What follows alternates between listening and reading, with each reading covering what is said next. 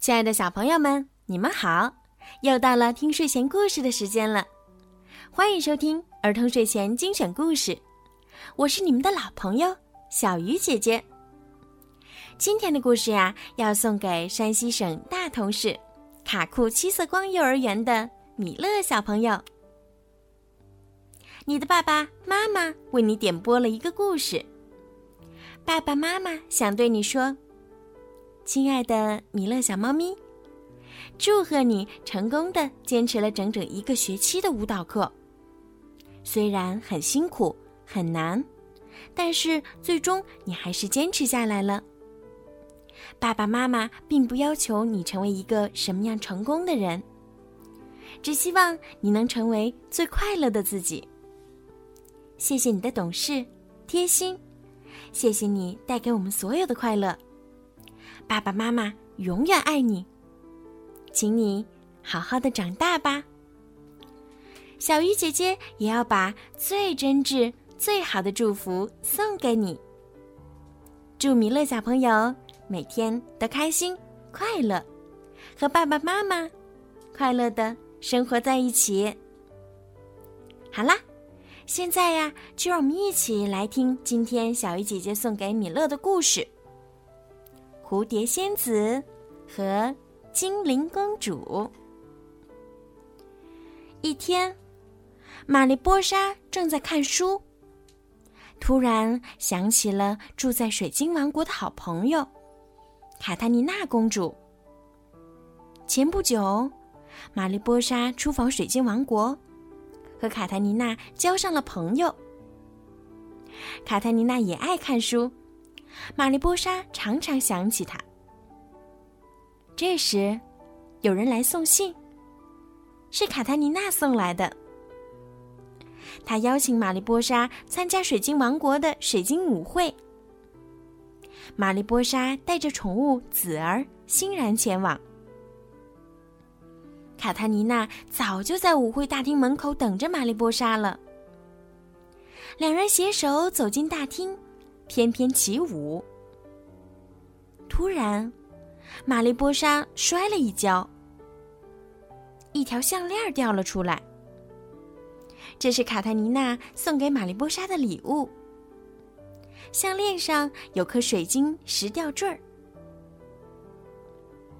一个水晶精灵看到项链，惊恐的叫起来：“蝴蝶仙子偷了水晶石！”大厅里顿时骚动起来。国王雷古拉斯冲玛丽波莎喊道：“我一直对你礼敬有加，你居然去偷水晶石！现在，请你离开水晶王国。”父亲，水晶项链是我。卡塔尼娜试图解释。但国王根本不听，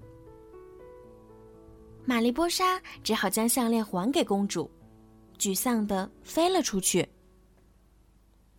卡塔尼娜看到父亲不通情理，也生气的离开了舞厅。玛丽波莎收拾行李，准备和子儿飞回展翅王国。这时，远处的云端出现了一个驼背的老巫婆。她脚踩黑云，肩膀上停着一只蝙蝠。玛丽波莎曾听卡塔尼娜说过，在她八岁时，老巫婆格温琳因索要水晶石遭拒，摔伤了她的翅膀，使她无法飞行。天哪，那一定是格温琳！玛丽波莎担心水晶精灵的安危，转身回去报信。玛丽波莎看的没错，驼背老巫婆正是格温琳。她飞到水晶王国的上空，挥动魔杖，绿色的烟雾笼罩大地，使一块块水晶石失去光彩，变成了乌黑的礁石。这时，卡塔尼娜在一座尖塔上看书，玛丽波莎飞了过来，她大声喊。格温林来了，他要毁掉所有的水晶石。水晶石是国家的力量源泉，如果被毁掉，这里就会失去所有生机。卡塔尼娜很着急。她的话音未落，格温林从她身边飞了过去。他要去毁掉那块最有力量的新形石，将水晶王国彻底变成冰冷世界。我们得阻止他。玛丽波莎说：“可我不会飞呀，而且那是格温林。”卡塔尼娜十分害怕。玛丽波莎只好独自向新形石飞去。格温林握着魔杖，对准新形石，正要施展魔法。玛丽波莎飞了过来，和格温林抢夺魔杖。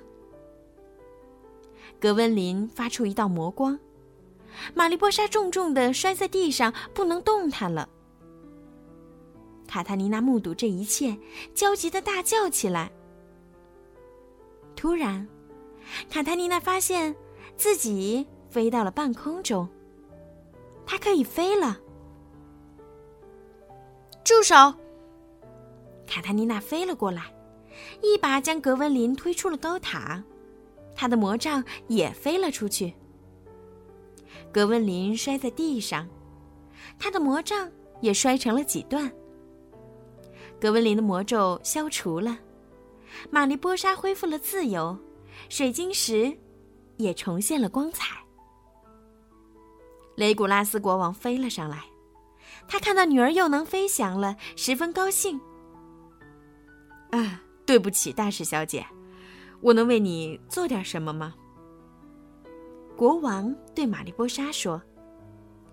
玛丽波莎回答：“没关系，如果您能为两国和好做出更多努力，就是对我最大的回报了。”在国王和卡泰妮娜公主的努力下，展翅王国和水晶王国缔结了友好关系。蝴蝶仙子和水晶精灵。从此，又成了好朋友。好了，小朋友，今天的故事就讲到这儿了，孩子们，晚安。